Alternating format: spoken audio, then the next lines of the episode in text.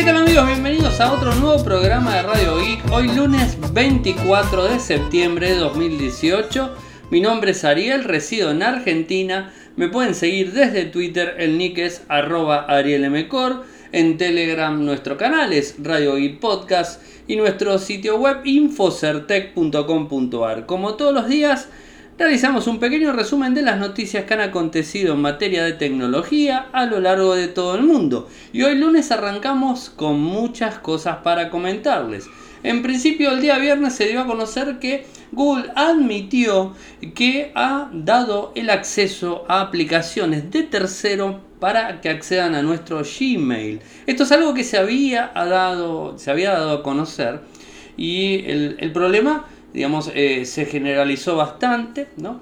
Eh, en donde Google de alguna manera le da incluso acceso al contenido de nuestros correos electrónicos eh, para poder afinar lo que tiene que ver con los algoritmos de, algoritmos de búsqueda en general, ¿no? y así podernos brindar más publicidad explícita en relación a lo que nosotros buscamos. ¿no? algo que normalmente sabíamos que Google sí lo hace, pero no sabíamos que él le brindaba la posibilidad a un tercero a hacerlo de esta forma. Este, esta noticia se publicó en el Wall Street Journal, donde lo descubre directamente el, que brinda estos, permisos a terceros. Eh, y que bueno, ahora al parecer realizó un ajuste para que esto no sucediera nuevamente. Eh, digamos, eh, la situación era que no se podía escanear más puertas adentro de los mails eh, por la misma empresa para brindar publicidad de forma consecuente. Bueno, al parecer lo está haciendo. Eh, ¿cómo, ¿Qué es lo que sucede con todo esto? Bueno, el mismo gobierno de Estados Unidos solicita a Google que explique esta situación. Y el viernes nuevamente se dio a conocer en el Wall Street Journal, eh, donde justamente avanzando en el tema, se encuentran con que la compañía había enviado una nota al Senado diciendo lo siguiente. Firmado por Susan Molinari, vicepresidente de Política Pública y Asuntos Gubernamentales de Google para América Latina, quien explica que su empresa permite a los desarrolladores de aplicaciones escanear las cuentas de Gmail y compartir los resultados con terceros. Los desarrolladores pueden compartir datos con terceros siempre y cuando sean transparentes con los usuarios acerca de cómo están usando estos datos. Y además explica eh, que son unas políticas muy simples en donde el usuario tranquilamente puede cortar ese tipo de acción. Bueno, es, es muy este, infantil la explicación.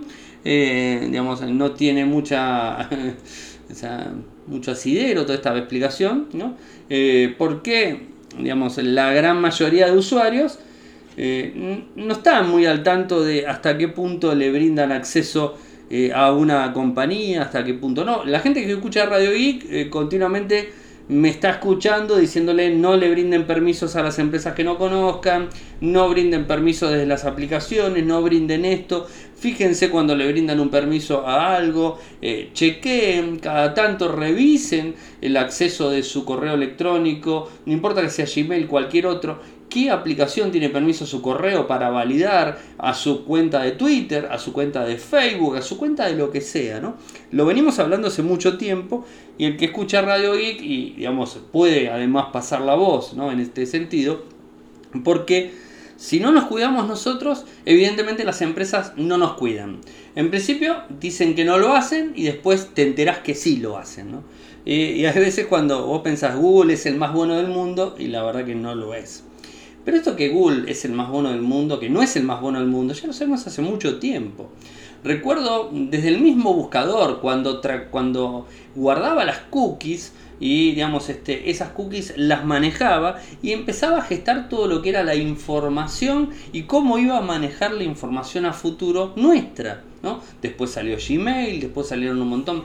Eh, por eso tenemos otro tipo de buscadores en donde no tienen eh, este, este, tipo de políticas de publicidad.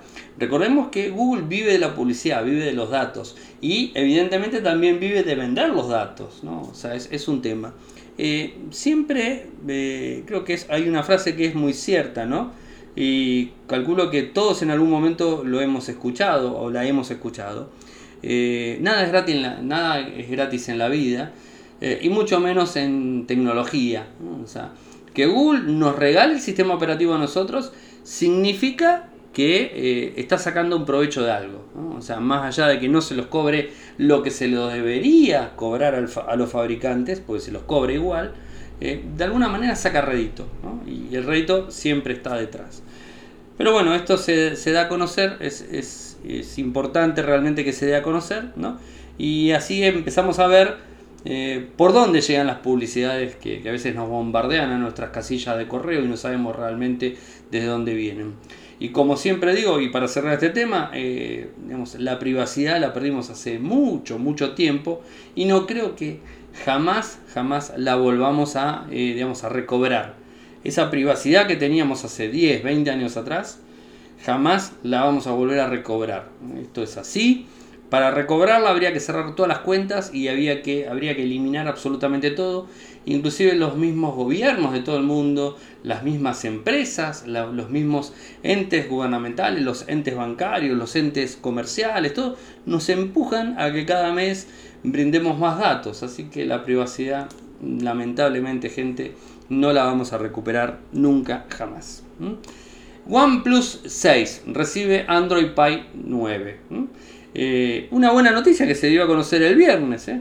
Después de varias betas, automáticamente y sin decir nada, ¡fum! salió Android Pie 9 para el OnePlus 6. ¿eh? Un dispositivo de gama alta con muy buenas características técnicas. No solamente gama alta porque tiene un 845, sino porque tiene buenas características técnicas a un precio muy económico relacionado a los digamos, este, fabricantes clásicos y convencionales que tienen eh, similares, eh, similar hardware eh, y bueno, que tiene inclusive antes que Samsung, por ejemplo, el Android Pie 9 disponible. Va a llegar vía OTA, no hagan nada, si es que no les llegó, les va a llegar seguramente.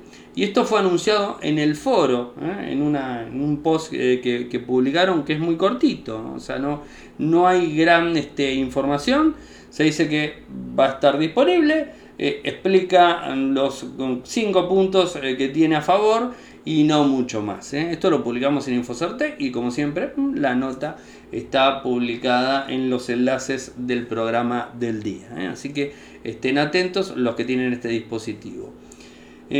Esta, esta, mañana grabamos un podcast review, o grabé mejor dicho un podcast review del Nokia 6.1. Es un equipo que se anunció a principio de año y se lanzó en abril, creo en abril de este año. Un equipo de gama media premium con características muy interesantes, eh, en donde la empresa que está detrás de la fabricación es HMD Global y que compró el nombre de Nokia para poner estamparle en los dispositivos. Y en Argentina se presentó el 7 de junio, nosotros estuvimos en el lanzamiento. Y la verdad que me gustó en primer momento cuando vi el equipo. Eh, lo vine pidiendo, pidiendo, pidiendo, pidiendo. La semana pasada me lo enviaron. Así que bueno, lo estuve usando desde creo que el miércoles o jueves de la semana pasada, no recuerdo, pero día completo, arranqué a la mañana y terminé ayer domingo a la noche de utilizarlo y bueno, de cambiarme a otro equipo que ahora les voy a contar. Eh, y bueno, justamente era hacer una experiencia completa. Está plasmada eh, directamente la experiencia en el podcast review, que le voy a poner el enlace, obviamente. Los que lo escuchan en iTunes, en Evox, en, digamos, en Anchor o en Spotify, ya lo tienen para la descarga de tempranito, bueno, ahora van a tener este que es un más un podcast genérico de noticias, ¿no? Noticias y opiniones en general, ¿no? El otro ya va directamente hacia una revisión completa del Nokia 6.1 que me gustó mucho, por cierto más y más filtraciones del Pixel 3 y 3 XL. Ahora lo tenemos a Roland Quang, en donde parece que se enoja y dice, el Pixel 3 XL va a tener notch, ¿eh? y es inmenso, es horrible y grandote. Bueno, ahí tienen las imágenes para verlo. Roland Quang eh, es este, uno de los filtradores eh, compulsivos preferidos que tenemos, como Evan Blass, son los dos más importantes en Twitter, que, que publican continuamente filtraciones y bueno, te están mostrando días antes, 15 días, una cosa así, antes de que arranque octubre y empiecen los lanzamientos de octubre, que son muchos. ¿eh? Entre todos ellos va a estar los de Google eh, con los dispositivos. Y como les decía, terminé la prueba del el Nokia 6.1 y me pasé a qué? Me pasé al Moto E5 Play. ¿eh? Es un Moto 5 Play que lo recibí hace 10 días, una cosa de esa. Lo tenía en prueba acá en el banco, mm, probándolo un poco y nada más. Eh, entonces dije, bueno, le saco el chip al 6.1 de Nokia y se lo paso a este. ¿Por qué? Voy a hacer una prueba de dos días con el dispositivo, completo a full, de hecho lo estoy usando ahora. Y después de eso lo sorteo, esa es la idea. Sorteo nacional. Yo sé que muchos que están en, otras partes que no es Argentina van a decir, uh, Ariel, pero me gustaría. Miren, la verdad es que es carísimo realizar, un, realizar el envío fuera de Argentina. Carísimo, complicado y difícil en todo sentido. Entonces eh, prefiero mantenerlo en Argentina. Mil disculpas a todos los que están escuchándome desde afuera, eh, pero lo cierto es que se me hace complicado enviarlo a otras partes. Si en algún otro momento eh, con la gente de Motorola España logro tener una conexión directa y de esa manera poder hacer un sorteo para España sin recibir el equipo, porque me va a ser imposible recibirlo. Ese es otro de los temas. ¿eh? Como les conté la semana pasada, Argentina tiene un montón de inconvenientes en la aduana. Bueno, estamos pasando por un montón de, cosas así que muy políticas y no sé, cómo decirlas. Eh, bueno, y, y genera todas estas complicaciones, ¿no? Eh, entonces, si en algún momento logro tener contacto con Motorola, eh, Motorola España, Motorola México, eh, como que son los dos países que, sé que tengo más gente que escucha el programa, y poder hacer un sorteo, genial. mientras tanto, lo estoy haciendo en Argentina. El Moto de 5 Play lo voy a estar usando hoy, día lunes, día martes. El miércoles ya le saco el chip, lo formateo, lo guardo, armo la revisión, armo el, el podcast review y otra cosa, se guarda para el día viernes que se hace el sorteo. Eh, lo único que tienen que hacer es seguirme en Twitter, o sea, no es tan difícil. Me siguen en Twitter eh, y, vemos este, completan el formulario, nombre, apellido, eh, digamos, usuario de Twitter, eso sí, lo recalco porque es la única manera que tengo de contactarlos. Ah, y después también pedí número de teléfono, pero de vuelta, el número de teléfono es opcional, no hace falta que lo pongan. Yo pongo número de teléfono porque de repente le puedo mandar un WhatsApp directamente de mi teléfono al que lo ganó, no a todo el mundo, porque si no me van a bombardear eh, con WhatsApp. Le puedo mandar un teléfono y decirle, mira, te lo ganaste eh, bueno, arreglemos para el envío. O sea, venir a buscar todo. Capital y Gran Buenos Aires lo van a venir a retirar a, Capital, seguramente, en algún lugar nos vamos a encontrar, tomar algo y se llevará el teléfono. Y si es eh, fuera de Capital y Gran Buenos Aires, lo enviaremos por correo. Así que eso lo tienen ahí disponible en el sitio web. En el lateral derecho está eh, una ventanita que está el teléfono y dice sorteo Moto E, Moto E5 Play. Así que eh, eso está, está bueno, ténganlo en cuenta. Lo, van a poder este, lo van a poder hacerlo sin ningún tipo de costo. Y el viernes lo voy a hacer en vivo. ¿eh? O sea que se va a hacer un en vivo, un stream en vivo desde youtube.com barra. Voy a hacer el stream en vivo donde se va a dar el sorteo. Que ahora lo voy a publicar y todo. ¿eh? Ténganme paciencia que ando medio atrasado en tiempos. Apple. Varias noticias en relación a Apple. Ya está disponible en macOS Mojave no sé si lo pronunció bien, no importa. Eh, la nueva versión de Mac OS, o sea, ya está disponible. Esto está sacado de prensa de Estados Unidos, está puesto ahí. La nueva versión del sistema operativo de sobremesa ya está disponible como actualización de software gratuita para los usuarios de Mac. Mac OS Mojave trae novedosas eh, eh, prestaciones al Mac, como el modo oscuro, que transforma el aspecto de escritorio o escritorio dinámico, que muestra una imagen que va cambiando en función de la hora del día. Además viene con prestaciones de productividad como las pilas, que despeja los escritores abarrotados agrupando los archivos. La experiencia de Mac también mejora con la llegada de apps de iOS, muy conocidas como News, bolsas, notas de voz, casa, eh, además de una Mac App Store rediseñada y con gran cantidad de contenido editorial para que puedas encontrar las aplicaciones en Mac sea más fácil que nunca. Porque justamente uno de los problemas que tiene Mac OS algún usuario de Mac que me corrija, uno de los problemas que tiene macOS es que la Mac Store, sería así, ¿no? La Mac Store no está tan buena como iOS, o sea, como, como iTunes para iOS, o sea, no está buena. ¿eh? eh iOS, Store, iOS Store sería, bueno, no se le importa. Eh, no está tan buena, entonces eh, es como que le dieron una refrescadita, le dieron un, refresh, un refresh a la, a la tienda eh, para que los usuarios empiecen a, meterse ahí y a descargar aplicaciones. ¿no? O sea, es, es, un poco la idea que tiene Apple y esperemos que lo logre, obviamente, porque es lo más óptimo, ¿no? y no solamente comprarse la computadora y traer aplicaciones por fuera. Otra de las cosas es que es oficial, Apple adquirió Shazam. Shazam, esa aplicación que usamos hace tanto tiempo para escuchar música y saber eh, de qué se trata la música, cuál es la música y todo eso, bueno, la adquirió Apple. No sabemos el monto, de hecho el comunicado oficial no habla de montos, eh, está ahí y nada más. Eh, pero bueno, creo que es una, buena, una buena opción. Y los usuarios de Android vamos a estar agradecidos porque le van a quitar la publicidad. Está piola, está bueno, ¿no? Eh, le leo palabras oficiales de Oliver Schusser, vicepresidente de Apple Music de la compañía. Eh, Apple y, Shazam tienen una larga historia juntos. Shazam fue una de las primeras aplicaciones disponibles cuando lanzamos App Store y se ha convertido en una aplicación favorita, favorita para los fanáticos de la música de todo el mundo. Con un amor compartido por la música y la innovación, estamos encantados de reunir a nuestros equipos para ofrecer a los usuarios aún más formas fantásticas de descubrir, experimentar y disfrutar música. Habrá que ver después cómo esto se enlaza con Apple Music. Y bueno, veremos eh, cómo se va haciendo todo esto. Pero es una buena noticia, por lo menos para los usuarios de Android, en donde no vamos a tener más este, publicidades. ¿eh? Eso está interesantísimo. ¿Qué más? Se han filtrado eh, imágenes eh, y características técnicas del Samsung Galaxy A9 Star Pro.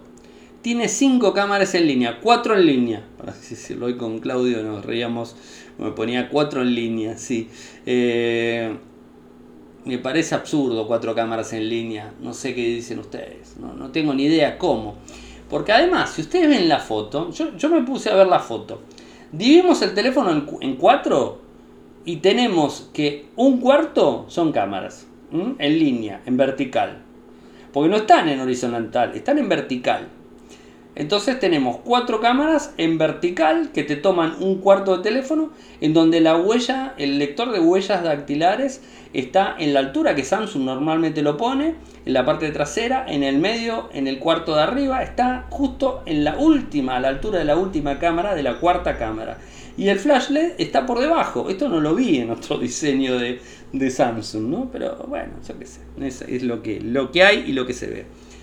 Se publicó esta información eh, y la, data en sí de cada lente, podemos decir que tiene 8 megapíxeles, por un lado, eh, con gran angular, o uno de 24 megapíxeles como principal, uno para telefoto, zoom, lo que fuera, de 10 megapíxeles, eh, otro, otra cámara de zoom de 5 megapíxeles, ni idea, y después tenemos la cámara frontal que sería de 24 megapíxeles, un Sony MX576. Después del dispositivo sabemos que tiene una pantalla eh, AMOLED de 628 pulgadas, eh, una resolución Full HD+, Snapdragon 660, batería de 3720 mAh. El teléfono parece bueno. Habrá que ver la cantidad de cámaras eh, que tal responden, que tal es y todo eso, ¿no? Pero bueno, es, es para tener en cuenta. Y una noticia que, me llamó la atención, ¿no? Y esto lo publica el economista, eh, donde habla de que Telefónica, o Movistar ahora, planea salir de México y de otros países. ¿Y por qué planea salir? Justamente por eh, reducción de deuda. Debe, parece mucha plata, muchos euros debe. Y planea salir de países como México, en principio, Costa Rica, El Salvador, Guatemala, Nicaragua y Panamá pero principalmente de México. Vender las filiales es el próximo movimiento de Telefónica para eh, reducir su deuda. Esto es un poco lo que se dice. La recaudación de la deuda eh, es el principal objetivo y de paso de revalorizar en bolsa tras la mencionada caída del 70% de su último valor en la última década. Ha caído mucho por un montón de cosas que ha hecho mal, ¿no? También, ¿no? Eh, pero bueno, cosas que suceden. Y además gasta mucha plata a veces que... Mm. La valoración supuestamente Telefónica en México sería de 1.100 a 1.900 millones, según los analistas. Y lo que ellos estarían estimando en toda Latinoamérica sería 760 millones de euros. Esto es eh, lo que se estima, ¿no? Pero eh, hablan de más, 2.500 millones, bueno. La deuda de telefónica en total, la deuda telefónica total son 43.593 millones de euros. O sea que con esto mucho no van a hacer, pero bueno, obviamente le va a reducir y le va a reducir gastos. Tampoco están tan acelerados y apurados eh, para tratar de venderlo y sacárselo encima por, por, poco dinero. O sea, quieren ganar bien. Están esperando y, escuchando eh, propuestas. Dicen que no es de ahora, que hace bastante que vienen sobre esto, pero viene bastante callada la situación. Eh, pero que, bueno, que están esperando escuchar una buena, una buena propuesta para venderlo directamente. Así que bueno, parece que va a haber gente en la calle, esas cosas que normalmente suceden. Che, vieron que se dieron los primeros 10 años del primer smartphone Android puro. ¿Se acuerdan? El G1 o el HTC Dream. ¿Se acuerdan de esos, de esos telefonitos? Bueno, HTC Dream fue el primero que tenía un teclado QWERTY. Pantalla táctil, la verdad que estaba muy bueno. Tenía Wi-Fi, 3G, una pantalla de 3.2 pulgadas. 480 x 320. Traía GPS, obviamente en ese tiempo había GPS.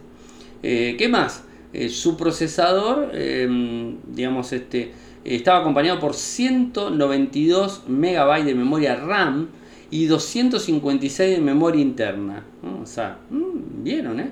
O sea, una memoria muy, muy baja, ¿no? Eh, yo qué sé, bueno, el, GU, el T-Mobile GU o HTC Dream, después le voy a pasar el videito para, para que lo vean, ¿no? Pero cuánto ha pasado, ¿no?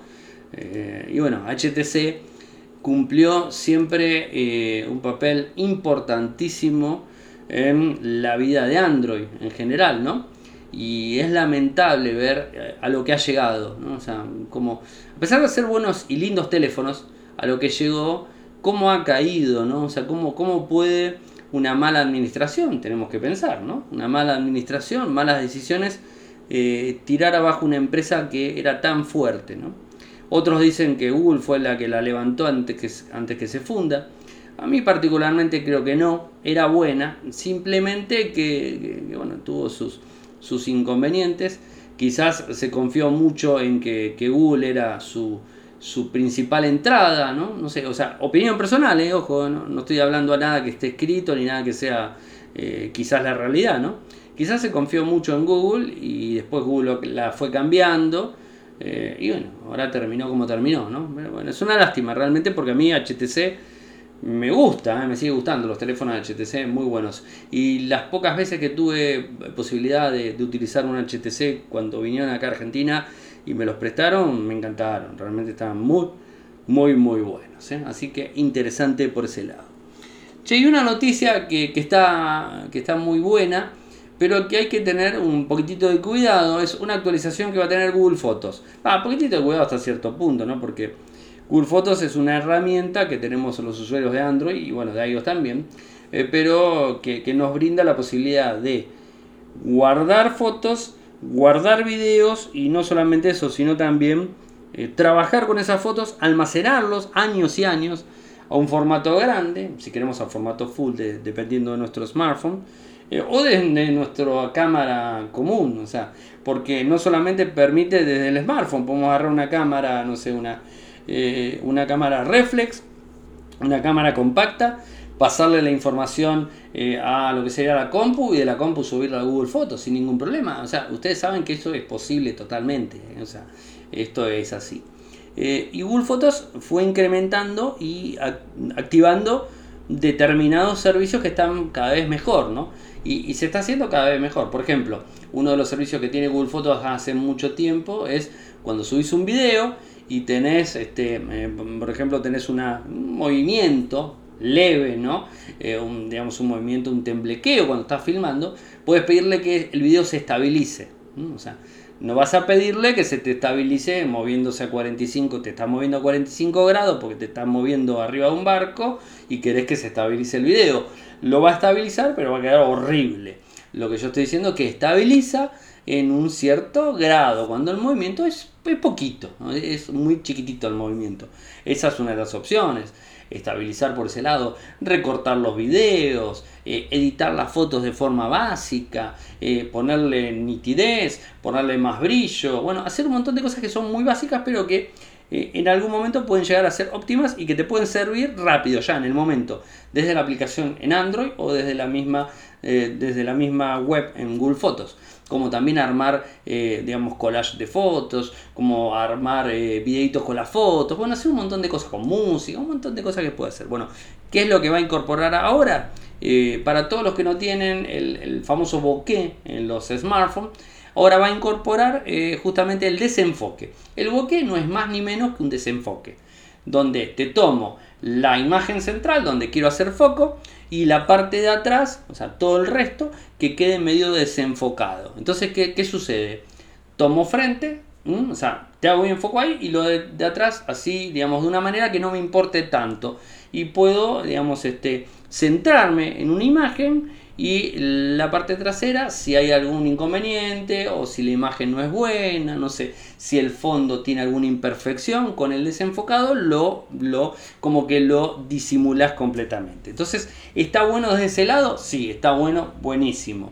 Los teléfonos lo traen, no todos lo traen, ¿no? Hoy justamente en el podcast de, de, Nokia 6.1 lo trae, pero lo trae automático y la verdad que no me gustó. Bueno, cuando tenga esta opción lo puedes hacer. Ahora, ¿cómo lo va a traer Google Fotos? Va a llegar en cualquier momento, pero ¿cómo lo va a traer? Lo va a traer de una manera que, también está buena. No es el clásico del teléfono que tiene la doble lente, o el Pixel 2 que lo hace también con una sola cámara, que eso ya es mucho, pero lo hace. Bueno, o también el, Moto Z3 Play, que con la cámara frontal también lo hace, ¿no? O sea, ¿se puede hacer con una sola cámara? Sí, necesita más poder de cómputo, o sea, más procesador y más funcionalidades de detrás, inteligencia artificial y un montón de cosas, pero lo puede hacer. Pero si tu teléfono, como el Nokia 6.1 lo hace, lo hace medio medio, o tu teléfono directamente es antiguo y no lo hace, lo que va a incorporar es el famoso bokeh con qué? Con fondo, con fondo gris. Es decir, si eh, agarras una imagen de frente y querés hacerle la parte de atrás que quede, eh, digamos, desenfocado, te lo va a poner en fondo gris y te lo va a desenfocar. Entonces, vamos a tener que tener determinadas este, precauciones. En principio, va a tener que tener un muy buen plano la imagen frontal que quiero destacar. Primero. Segundo, eh, va a tener que estar cerca, o sea, va a tener que estar muy cerca. Va a tener que tener muy buena luz, porque si no tiene muy buena luz, imagínense que si está medio negro, medio oscuro, va a quedar todo oscuro directamente, porque la idea es que hagamos un contraste en la parte de atrás con la parte de adelante, ¿no? Eso es un poco, un poco la idea. Y va a tomar la primera imagen y la ahí, ahí nomás, o sea, a unos centímetros te va a tomar el primer foco y la parte de atrás. Si vas a querer eh, desenfocar una imagen que no sé, sacaste a una persona a un metro y medio parado y quieres que la parte de atrás quede desenfocada, te va a salir horrible. Tiene que estar más cerca la persona para que quede desenfocada la parte de atrás. Se entiende, ¿no? Pero bueno, esto va a estar, eh, va a estar pronto disponible en, Android, así que estén atentos porque creo que está buena, está buena la opción. Eh, y ni bien esté disponible, obviamente se lo vamos a decir. A mí particularmente me encanta eh, todo lo que tiene que ver con, Google Fotos, más allá que como les dije recién, que eh, no es el bueno de la película, nos brinda muy buenas opciones. O sea, eh, es como que la balanza es media rara, como quien dice, ¿no? Si me pongo a pensar que la privacidad la perdí y que utilizan mis datos para eso, es como que me tengo que relajar y decir, bueno, si me van a seguir sacando las cosas, por lo menos que me brinden servicios que estén buenos, o sea, que, sirvan, ¿no? Y lo mismo. Eh, por eso, agarrar y demonizar a Facebook, a Twitter, a Google, a Microsoft o al este o al otro. Y la verdad que si tenemos que demonizar, vamos a demonizar a todo el mundo, a todas las empresas, porque todas las empresas de alguna manera hacen lo mismo. Yo creo que ninguna de todas las empresas que mencioné se dediquen a la filantropía directamente y no quieran ganar plata. De alguna manera ganan plata. Eh, irán cambiando en la medida del tiempo cuando la gente se va enterando, cuando nos vamos enterando que están haciendo determinadas cosas que son tan mal, eh, bueno, eh, salta, como decimos acá en Argentina, salta la bronca y ahí automáticamente se corrigen o no, como pasó con Facebook con Cambridge Analytica, o sea, como pasó ahora con, con Google esto de las aplicaciones de terceros, o como pasó con Twitter cuando hizo cosas que no nos gustó, bueno, y a poquitito van cambiando. Lo bueno es que de alguna forma nos brinden más, este, digamos, más servicios de mejor calidad y que nos sirvan y si nos utilizan los datos, y bueno, es el precio que pagamos. Nada es gratis en la vida y nosotros pagamos con datos, no hay vuelta. ¿eh? Nosotros somos un número para ellos. Y lo último que me queda para ver en este, en este bloque es del Pocophone F1. Eh, que bueno, o sea, vengo leyéndose bastante, o sea, no quise hablar, pero vengo leyéndose bastante problemas que supuestamente tiene el Pocophone F1 y uno se los atribuye a, eh, digamos, quizás la, entre comillas, ¿no? Eh, el problema que le genera a las primeras marcas eh, con dispositivos de gama alta que tienen condiciones similares en hardware a este, a este equipo. Este equipo tiene un 845, tiene un excelente panel, tiene buenas cámaras, eh, inclusive detectaron que es resistente al agua. Resistente al agua, que tiene una capa que resiste el agua, no que es sumergible y nada que se parezca. Después no vayan a tirar al agua y me digan que yo les dije porque no es así. Y además el valor no supera los 350 dólares, 350 euros, o sea, menos todavía que eso. Y tiene un Snapdragon 845, el último micro de Snapdragon, de Qualcomm. Entonces, uno dice, ¿cómo puede salir tan barato si los otros están arriba del doble de eso? Están de 700 para arriba, están el doble. Entonces ¿cómo puede ser? Bueno, obviamente, eh, Pocophone es la segunda marca, ya lo sabemos, es la segunda marca de Xiaomi, ¿no? Xiaomi sacó Pocophone. Pocophone es la segunda marca, entonces reduce costos, ¿no? Como, como de Huawei es Honor, ¿no? O sea, lo mismo. Entonces, ¿qué hace Pocophone? Reduce costos. ¿Qué costos reduce? En principio lo pone de plástico y da sus, motivos. Le pone plástico, por todo le pone en funda. Está bien, a mí la verdad que me da lo mismo, que sea plástico sea metálico, la verdad me da lo mismo. Algunas empresas dicen que son de metal y no son de metal nada, y vos te crees que son de metal y son mentiras, pero no importa, o sea, eh, está todo ahí dando vueltas, ¿no? Eh, yo qué sé, eso por un lado. Eh, al parecer tuvo problemas y está teniendo. Hoy, hoy hablo un poco más porque encuentro que han hecho varios medios que, que sigo hace mucho tiempo y que son confiables creo que son confiables entre comillas, no puedo poner las manos en el fuego por nadie, eh, lo que sí puedo hacer es preguntarles a las personas que escuchan el programa, eh, que están en España, seguramente, pues es en donde lo van a poder comprar, donde lo pueden comprar, o en China, si es que me escucha alguien, genial, si me entiende mejor, y que me cuente si realmente el Pocophone tiene los problemas que dicen que tiene. O sea, yo no tuve ninguno en la mano y no puedo decir si tiene esto tiene el otro. Simplemente comunico lo que leo y que lo contrasto con varias fuentes. Eh, nunca eh, trato de hablar por una fuente, sino que trato de contrastar. Y con el tema del Pocophone vengo juntando cosas hace más de una semana, más también, ¿eh? Y yo entendí, bueno, le tienen todos bronca porque la verdad que le pateó el tablero a todo el mundo, ¿no? Esa es la verdad, ¿no? Xiaomi le viene pateando el tablero a todo el mundo, eh, bueno, todos le tienen bronca porque es lógico y, de repente les, está arruinando el negocio a las grandes marcas y se entiende, ¿no? Pero eh, yo qué sé, hay cosas. Eh, dicen, y que esto se corrigió, ¿eh? esto lo pude chequear, dicen que el sonido no era estéreo, era que eran dos parlantes. O sea, tenía dos parlantes no estéreo, era sonido normal. Y a ver, vamos a ser sinceros, que se hace sonido estéreo en un teléfono que no llega a los 20 centímetros, hagamos un número redondo, que no llega a los 20 centímetros, ¿qué gano con que sea estéreo? Si para ser estéreo tiene que ser más grande, para que me dé cuenta realmente que es estéreo, tiene que ser más grande. Me da lo mismo que sea monofónico con estilo estéreo, o como le quieran decir, un estéreo unido, lo que le quieran decir, ¿no? Eh, me da lo mismo, porque no tiene ni 20 centímetros. Me pone dos parlantitos, chiquitito, a menos de 20 centímetros y querés que sea estéreo, la verdad que me da lo mismo no me voy a dar cuenta si es estéreo o no es estéreo. Ah, no, sí, para. Voy a poner ACDC Black in Black para escuchar. A ver dónde toca la. ¿eh? Ahí, a ver el otro. Ah, bien, sí, ok. Es estéreo. No, no lo voy a hacer. O sea, me parece medio, medio, quizás absurdo, ¿no? Bueno, lo que pasa es que Pocophone había dicho que eran estéreo. Bueno, me parece que no son estéreos los altavoces o los parlantes, ¿no? Eso por un lado. Y después el problema que han encontrado es un problema en la cámara. Y que tampoco es grave, ¿no? O sea, son problemas tontos que seguramente lo van a arreglar con, software. ¿eh? O sea, a ver, cuento, pero para mí lo van a arreglar con software.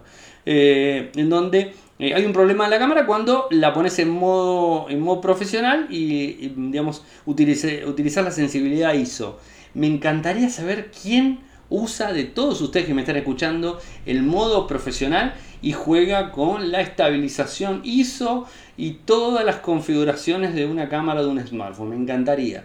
Yo todas las veces que me puse a jugar con eso, terminé sacando unas fotos horribles. Con el mejor teléfono que a ustedes se les ocurran, horribles. Eran malas, malas, malas. Bueno, acá parece que los ajustes, la sensibilidad de la ISO eh, o la disposición, eh, digamos, no funciona bien. ¿Qué quieren que les diga? Esto es un poco lo que se dice. Eh, y después, bueno, habían encontrado otras cosas y para mí son, son cosas eh, sin, este, sin mucho asidero como para darle tanta importancia. ¿no? Ahora sí me dicen, no, el teléfono se reinicia, tiene problemas, este, se prende fuego, explota, esto, bueno, ahí sí lo pienso. Pensemos que teléfonos como el Galaxy Note 7 explotaba. ¿eh?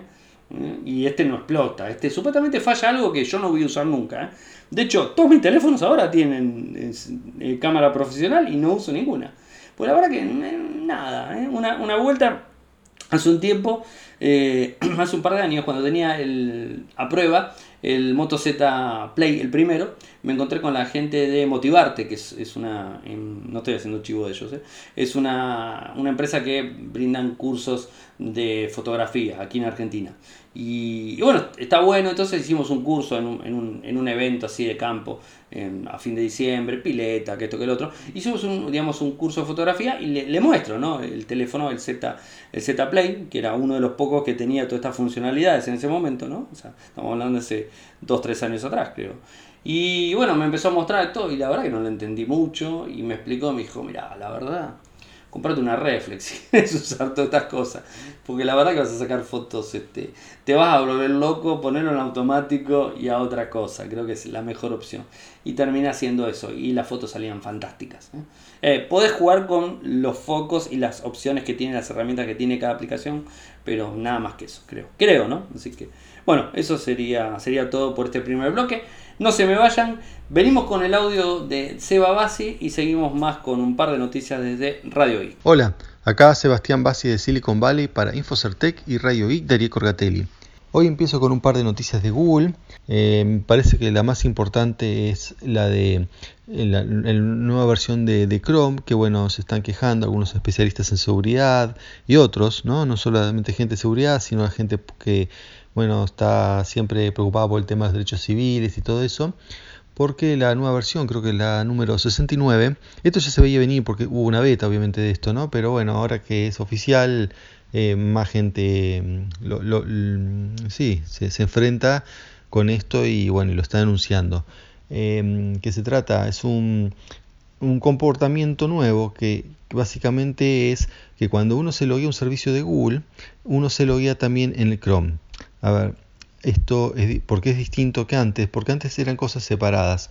Uno podía tener, eh, digamos, loguearse en una cuenta de Google, por ejemplo, típicamente Gmail, pero puede ser otro servicio, cualquiera, ¿no? Del, de los mapas o, no sé, Analytics, ¿no? Cualquier servicio de Google, el de Docs, em, como, como sea uno estaba ahí con un servicio, pero el browser podía usarlo sin estar, digamos, logueado o estando logueado con otra cuenta. ¿Cómo es esto loguearse en el browser? Bueno, porque en el browser, si uno se loguea al browser, tiene el, digamos, em, cosas personalizadas en el browser. Típicamente son los bookmarks, bueno, eh, las cookies, ¿no? el estado de las cookies, si uno ya se visitó un sitio o no, o un montón de otras cosas que se guardan en las cookies.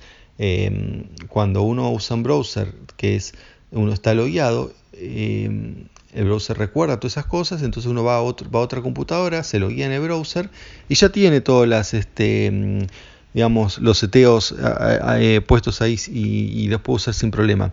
Entonces está bien tener el login en el browser, pero que sea independiente de lo que uno se loguee cuando usa el browser. Em, ahora eso no pasa, o sea, a partir de ahora uno se loguea un servicio y se loguea el browser lo cual tiene unas implicancias de seguridad que, por ejemplo, a partir de ahora todas las, todas las páginas que yo navego van a, quedan registradas en el, em, es? En el browser. Bueno, eh, todo esto tiene que ver también con los settings, ¿no? Los settings de seguridad. Si bien la transferencia eh, o la subida mm, no está, digamos, o mejor dicho, la sincronización no ocurre por defecto, Em, bueno, esto es un cambio en la política de Google, ¿no? Un cambio que se hizo sin consulta, eh, tampoco con mucha advertencia. De hecho, hay una página de Google donde explica cómo funciona todo este tema de, de, loguearse y no dice nada que esto pase así. O sea, eh, es una página que está muy bien en lo que se refiere a advertencias de seguridad y de, mejor dicho, de términos y condiciones, ¿no? Que esos términos y condiciones que los han hecho de buena manera, buena en el sentido que los puede interpretar cualquiera, que no están hechos em, así para ser leídos por abogados, está bien hecho, pero no avisa de esto, ¿no? Lo cual es, eh, bueno, dijeron, ahora dijeron lo van a cambiar, pero así todo, el problema acá es que, bueno, como dicen algunos, ¿no? La confianza no es un recurso renovable, o, al menos no se renueva tan fácilmente. Si uno pierde la confianza eh, bueno, como se perdió con Microsoft, ¿no? Este, cuando ellos ganaron la guerra de los browsers, eh, básicamente eh, Internet Explorer contra Netscape. bueno, hace 10 años la gente quería escapar de Microsoft y no había cómo hasta que salió Chrome. Bueno, estaba Firefox también. pero bueno, fue Chrome el, ganador. ¿Por qué? Porque básicamente, además de que bueno, sea mejor browser, la gente confía más en Google, o al menos confiaba ahora cuando hacen este tipo de cosas eh, hace que bueno la gente termine eh, deje de confiar. O sea mm, porque digamos son cambios que como le decía puede se hacen sin avisar y si cambia una vez uno puede cambiar otra vez y, que tiene que o sea puede haber otro cambio porque uno bueno es así comportamiento humano eh, pues uno deja de confiar y, qué otro cambio puede haber. Bueno, justamente que sí, esta sincronización sea automática. uno dice, bueno, está bien, de última la sincronización es automática, por más que me loguee, no sabe dónde estoy, mejor dicho, sabe en ese momento, pero no queda guardado. Em, bueno, pero está bien, eso porque no es automático, pero ¿y quién dice que mañana no cambie? Como, como ya cambió ahora esta política de, de, loguearte, eh, digamos, de prepo el browser, o sea, de prepo es sin que uno lo haya pedido. Así que bueno, esto es eh, malo y bueno, mucha gente se lo está haciendo saber a Google, pero bueno, hasta ahora no, han hecho nada. Em, bueno, otra noticia de Google es que, em, bueno, tiene que ver con, ya les venía contando, con que Trump que había dicho que, em, bueno, Google está políticamente motivado, bueno, cosa que se vio en el video, ¿no? Cuando sus dirigentes estaban tristes porque, eh, bueno, Trump eh, ganó la presidencia. Y y bueno, y ahora lo que ha salido, se han filtrado un par de cosas. Por un lado, unos empleados, planes de los empleados para hacer cambios en, el, los resultados de búsqueda. Y el, eh, después el, el, CEO actual de Google diciendo que, eh, que no, que no hay que hacer cambios políticos, que cada uno puede tener su opinión política, pero guardársela para uno mismo, que no hay que ponerla en Google. Bueno, que eso es lo que uno espera, ¿no? Em, que realmente sean neutrales dentro de lo posible. Bueno, hay gente que no cree en la neutralidad, pero bueno, sí, yo creo que sí se puede intentar ser neutral, ¿no? Porque una cosa es ser tendencioso, ¿no? Y a propósito tratar de dirigir, y otra es, bueno, no, no tratarlo. Y por ahí algunos dicen que eso igual nunca es neutral porque uno tiene una formación, tiene, eh, vive en un contexto, está bien, puede no ser neutral desde ese punto de vista, pero por lo menos lo, lo intenta.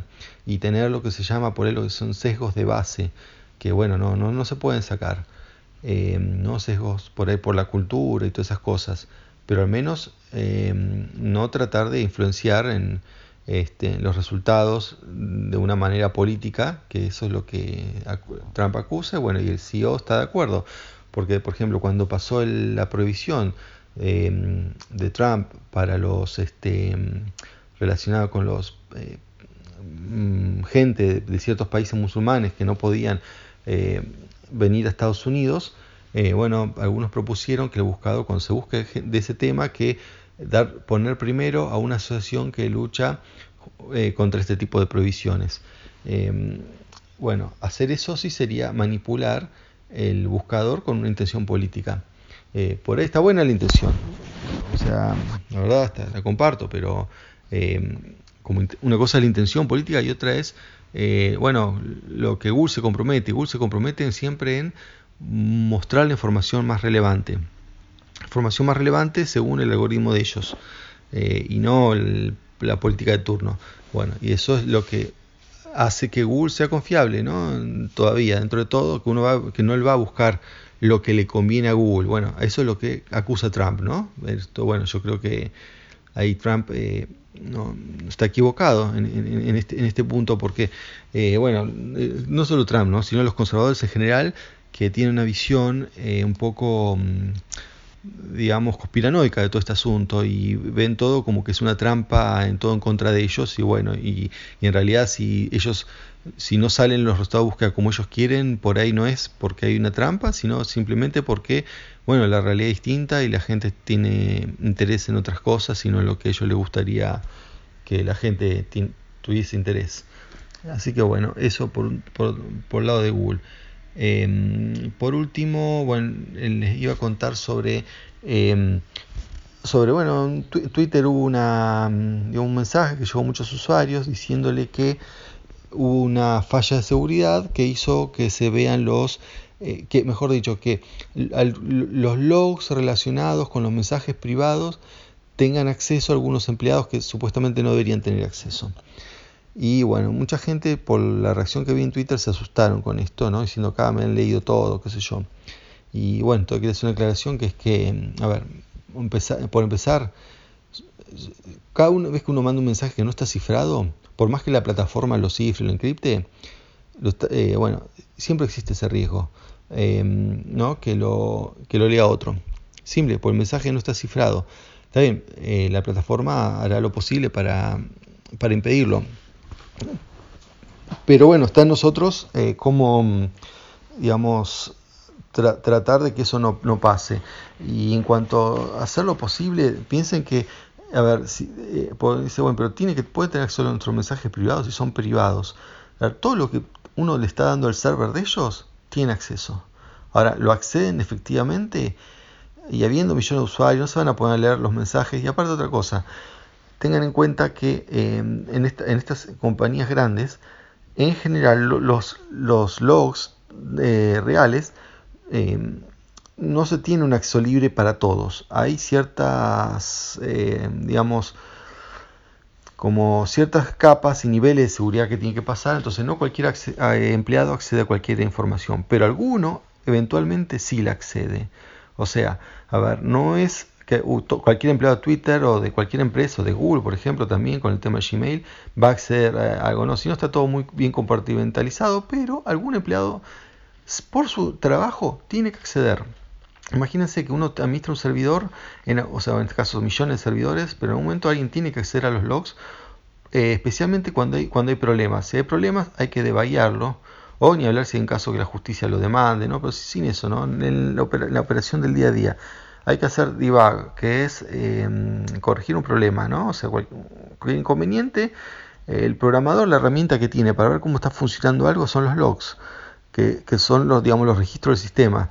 Y cada vez que se hace un mensaje se genera un log. Em, o a veces ver el mensaje para ver que el mensaje llegó, por X razón, hay denuncia, no sé, mensajes eh, no llegan. Entonces hay que ver si, bueno, eh, qué, qué, problema hay. Y eso eso, eso, implica que, mm, que haya que revisarlo. Ahora, ¿quién lo revisa? No cualquiera, solamente los que tienen acceso. Entonces, uno puede imaginarse que eventualmente sus, este, mm, sus mensajes potencialmente pueden ser leídos. Si realmente uno no quiere que los, mensajes sean leídos, em, tienen que encriptarlos, eh, encriptarlos antes de, de, ponerlos en la plataforma. Em, Así que bueno, eh, tampoco hay que asustarse porque de última que lo leyó, sí lo leyó, pues tampoco dice que haya pasado, es un empleado de Twitter que, eh, bueno, potencialmente eh, los empleados de Twitter en un momento alguno va a tener el permiso para hacerlo. Entonces, por ahí no lo hizo el que tenía que hacerlo, lo hizo otro, bueno, no importa. O sea, no, yo no veo la gran diferencia. O sea, hay diferencia, pero no es así para asustarse o hacer o por generar el pánico que hizo, que, hubo. Y bueno, se ve que no importa cómo comunique Twitter las cosas, eh, bueno, siempre va a haber alguno que va a interpretarlo mal. Así que realmente es muy difícil esto de cómo mostrar los, eh, las vulnerabilidades. Eh, o, avisar de que hubo una brecha o algo, ¿no? Que bueno, por ley en algunos estados eh, eh, hay que hacerlo, ¿no? Sobre todo, más que nada si hubo un hackeo, ¿no? No sé si una cosa de estas, porque esto no se considera un hackeo, sino un error, y no hubo acceso externo. pero, sí pero puede haber acción autorizado. Bueno, eso es todo por esta, la próxima, chao. Muchas gracias Eva, como siempre, por eh, tu columna. Eh, agradecer también a la gente de linguar.com.ar por brindarnos el apoyo que vienen haciendo hace tanto tiempo. Muchas gracias Linguar. Y a ustedes si quieren apoyarnos lo pueden hacer de dos maneras. Por un lado desde PayPal y por el otro lado desde Patreon. En PayPal ingresan a paypal.me barra arielmcor, paypal.me barra arielmcor. En Patreon entran a www.patreon.com barra radiogeek, www.patreon.com barra radiogeek, de un dólar, un euro en adelante, lo que quieran, sin ningún tipo de compromisos, y se lo vamos a agradecer muchísimo. Bueno, dos cositas más. Parece que en España hubo muchos casos de hackeos en relación a, eh, a, cuentas de WhatsApp. A ver, eh, hackeo hasta cierto punto.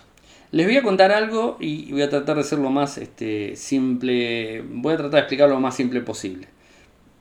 ¿Cómo habilitamos una cuenta de WhatsApp eh, en un celular, en un smartphone, de cualquiera sea la marca, o sea Android o sea iOS? ¿Cómo se habilita? Muy simple. Cargamos la aplicación. Una vez que cargamos la aplicación, el sistema nos va a preguntar el número de teléfono, el número de país, o sea, el código de país, en nuestro caso más 54, que es Argentina. Ponemos el código, ponemos el código local y el número de teléfono. Una vez que ponemos el número de teléfono, nos dice si queremos enviar un mensaje de texto para que podamos validarlo. Le decimos que sí, nos pregunta si el número es correcto. Una vez que nos pregunta si el número es correcto, le decimos que sí. Avanzamos y envía el mensaje. Como somos nosotros, obviamente nuestro teléfono tiene línea, llega un mensaje de texto con un número de 6 dígitos, ingresamos esos 6 dígitos y automáticamente el teléfono está validado. Una vez que está validado, se activa, nos pide el nombre de usuario, la foto que queremos poner y se carga WhatsApp en nuestro teléfono. Esa es la forma de iniciar una cuenta de WhatsApp nueva o también de iniciar una cuenta en un smartphone que cambiamos. O sea, cambiamos nuestro teléfono, compramos otro. Lo que deberíamos hacer es, antes de borrar el teléfono anterior, agarrar la cuenta de WhatsApp, hacer un backup en la nube de directo, que G-Drive lo tiene gratuito, hacemos un backup completo, más allá de que esté o no esté cifrada de toda la historia, que bueno, ya está Hacemos un backup completo en la nube, ¿no?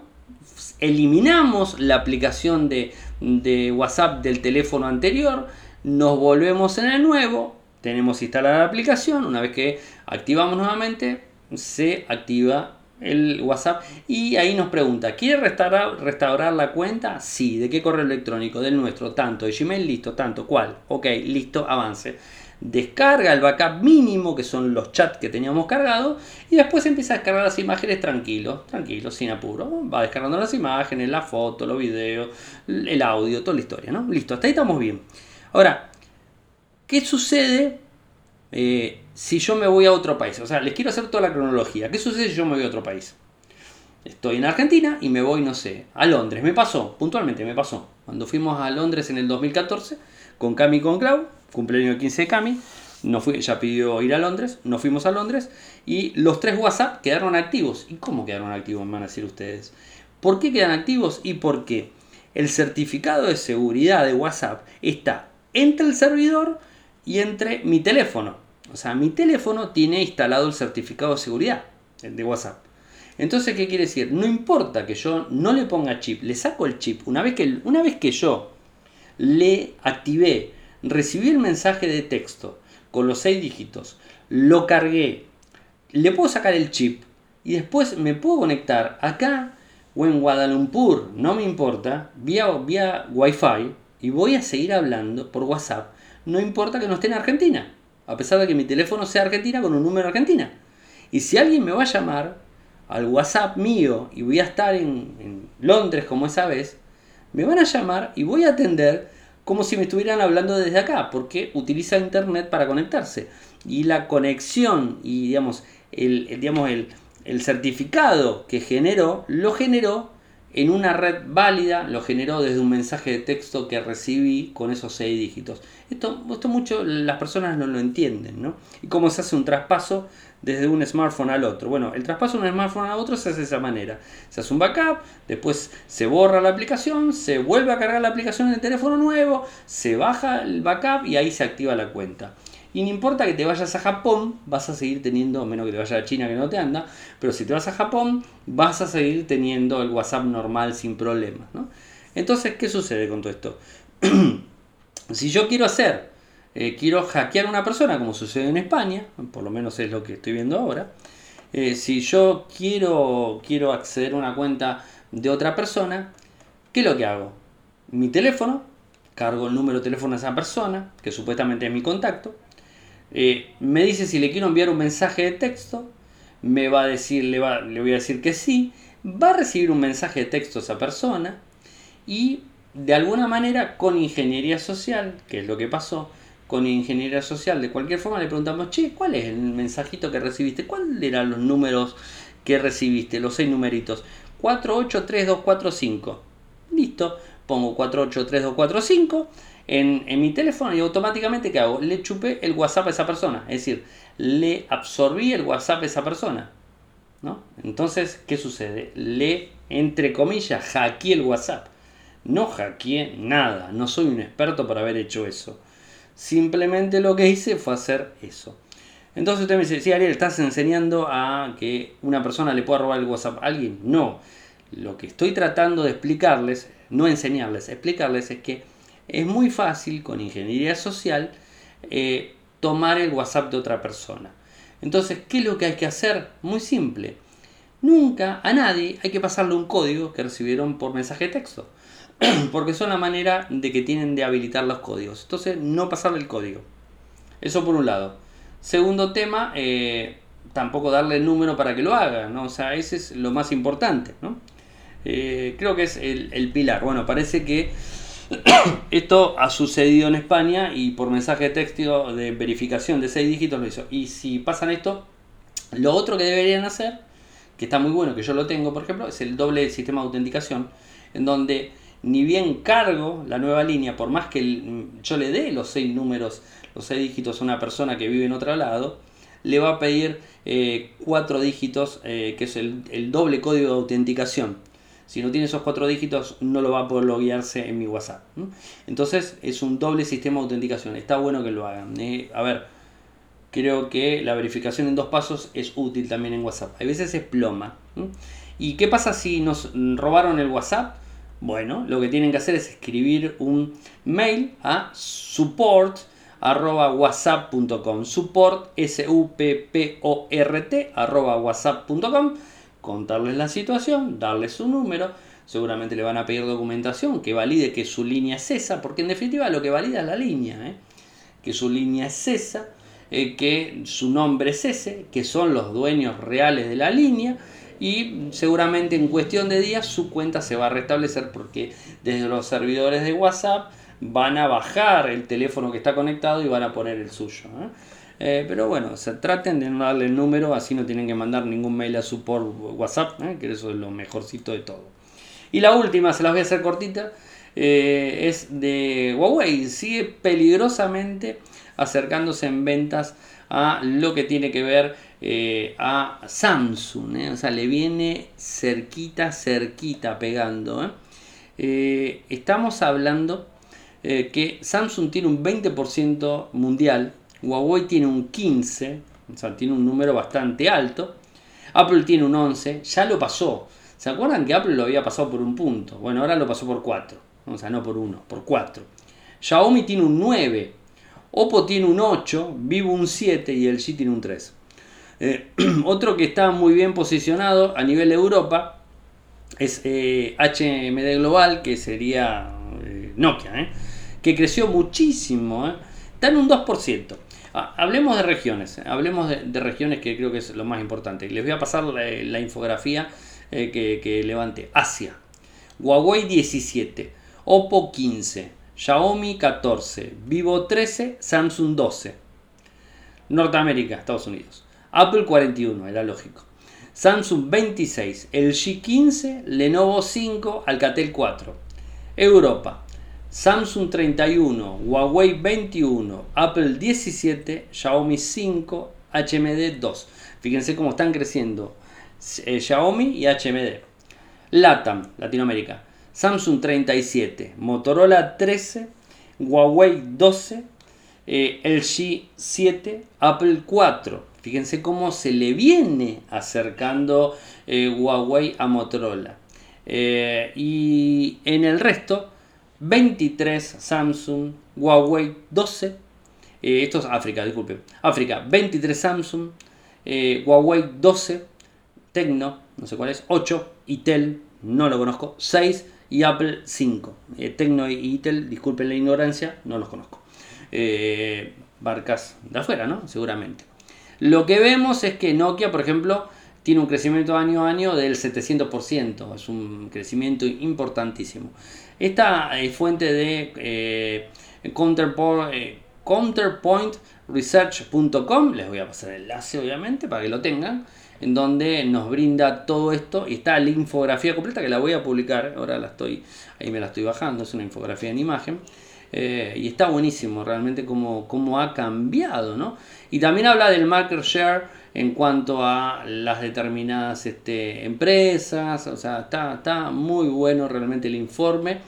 Eh, pero lo que, lo que sacamos en concreto es que Huawei le, viene pisando los talones a, Samsung en todos lados. Fíjense que está muy cerca en muchos lados, ¿no? Y donde está fuertísimo Apple, obviamente en Estados Unidos.